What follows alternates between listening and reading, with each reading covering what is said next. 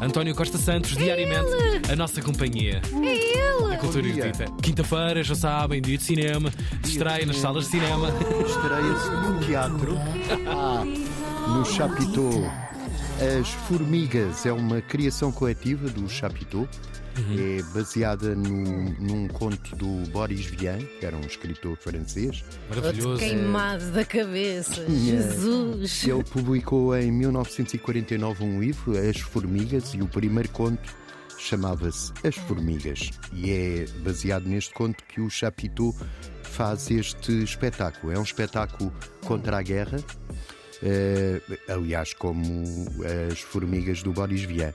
Pergunta: e se todos se recusassem a fazer a guerra, o que é que acontecia? Ah, E diz ok. que a guerra é a mãe de todas as misérias. Fica até 11 de fevereiro. O Boris Vian é o autor do Le Déserteur, que faz agora 70 anos. Ele. Gravou isso em 1954. Ele é espume de nossos dias. O, a espuma dos dias.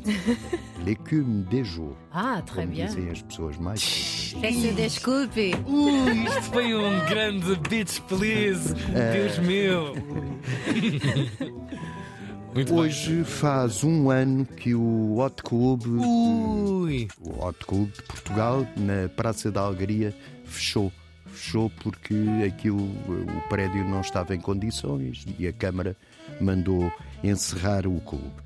Faz um ano e o- as escolas de jazz do Hot Club Uhum. reúnem-se no Parque Mayer para uma maratona Portanto, na vizinhança. na vizinhança, na Uhum. sua zona de conforto. Exatamente. Ah, Entre a Praça e- da Alegria e o Parque Meyer, já se sabe que é uma descidazinha É, rápida. é rápido e ainda por cima é a descer. Sim.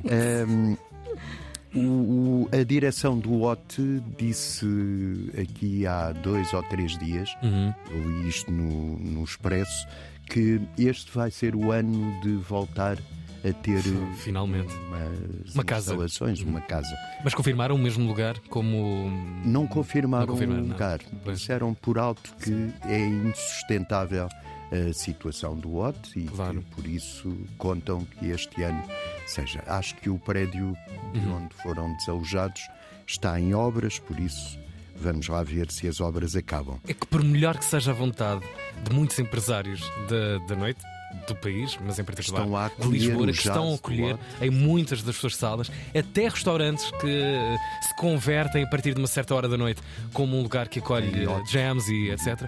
Nada, nada pagará e nada fará o papel de uma casa que é para ser uma casa de oração do jazz. Portanto, um que dos venha mais rápido. antigos clubes de jazz da Europa. Pois é. É, isto no Jazz no Parque Mayer começa às 6 da tarde com as apresentações das escolas de jazz. Agora fica. É o jazz! A revista Até jazz! pode-se dizer as escolas de jazz Luís Vilas Boas em revista. Ah, E os miúdos podem tocar o que quiserem, o tempo que quiserem, até às 9. Porque às 9 eh, entra o trio de Rita Caravaca e depois às 10 o Mário Lajinha e às 11 o Carlos Bica. Por isso é uma maratona, um- desde as 6 da tarde, jazz no Parque Mayer. Por fim, um livro, isto eu prometi que não falava de estreias de cinema, pois. há um livro que chega hoje às bancas, que é o tem como título 22 do 11 de 63. Que data é essa? Foi eh, o dia em que o Kennedy foi morto em Dallas. Dallas, sim, sim. O livro é do Stephen King, o grande autor de Uhum. thrillers e, e outros livros. Ele andou 40 anos a escrever este livro. É um bocado preguiçoso, mas ele revisita o assassínio em Dallas e vai para as livrarias a tempo das próximas eleições presidenciais nos Estados Unidos. A história é de que um professor universitário descobriu a existência de um portal do tempo na despensa do seu restaurante favorito e mete-se na despensa, no portal do tempo, e viaja para 1958, que foi quando tudo começou. Que Há um tempo atrás, culminou na Ilha do Sol. ah, na- em- que culminou em 22 de novembro de 63, Que com a morte do Kennedy em Dallas. Sim. A pergunta que o livro faz é: você evitava a morte de Kennedy se Hum. pudesse voltar atrás? É a pergunta gatilho do- da narrativa do livro. Uhum. Sabem, há uns anos, eh, eu, estava na tomada de posse do, do, do- do Trump, estava, estava nessa altura nos Estados Unidos, eu estava já em Boston. E estava nesse mesmo dia da tomada de posse, estava uma série de, de ações na rua, de protesto na rua a acontecer. Tea Party. Sim, exatamente, eh, a acontecer.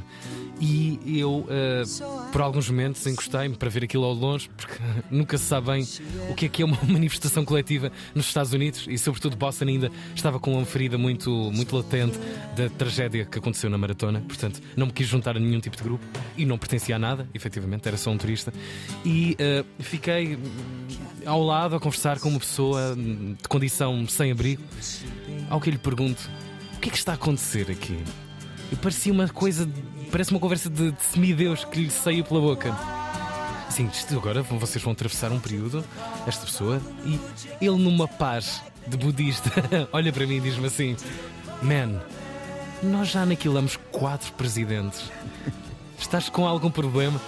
Pá, é realmente um país de tantas e tamanhas camadas, eh, tão complexas camadas, que essa pergunta é incrível num livro que tem 70 anos. Como é que.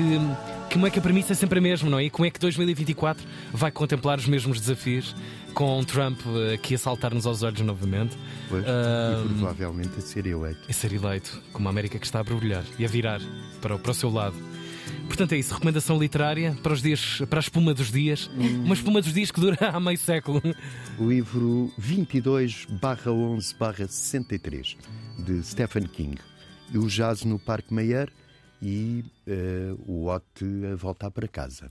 Obrigado, António Costa Santos. A quinta-feira, que o único filme que mete é a presença do António Costa Santos, esse ator de cinema que vocês bem conhecem no vosso rádio. Galã, galã, ou galão, como preferirem.